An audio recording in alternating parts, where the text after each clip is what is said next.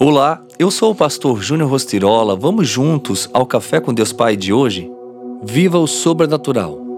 Teus caminhos, ó Deus, são santos. Que Deus é tão grande como o nosso Deus?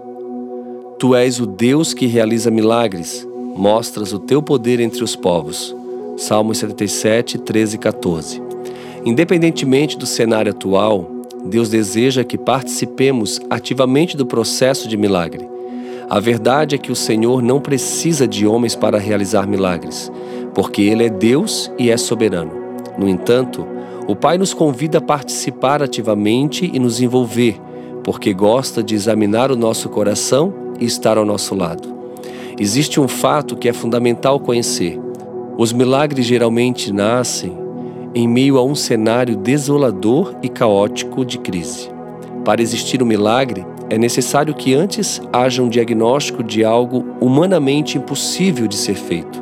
Sem uma atitude precedente de fé, não é possível o milagre acontecer. O Senhor tem poder para multiplicar o azeite, mas deseja que você busque as vasilhas vazias, ou seja, para a centelha do milagre é necessário que antes o seu diagnóstico negativo esteja embebido no líquido inflamável da fé.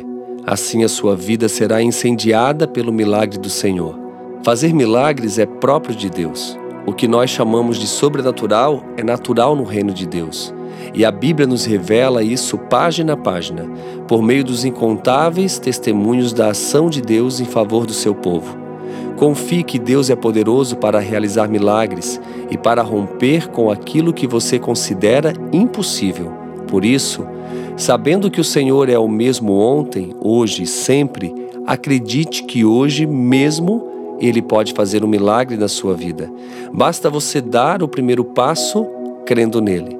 E a frase do dia te leva a realmente viver coisas novas. Diz assim: O vento de Deus não é para destruir e sim para colocar as coisas no lugar.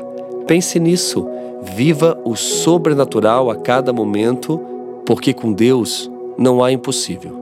Fica aqui meu abraço, meu carinho e tenha um excelente dia.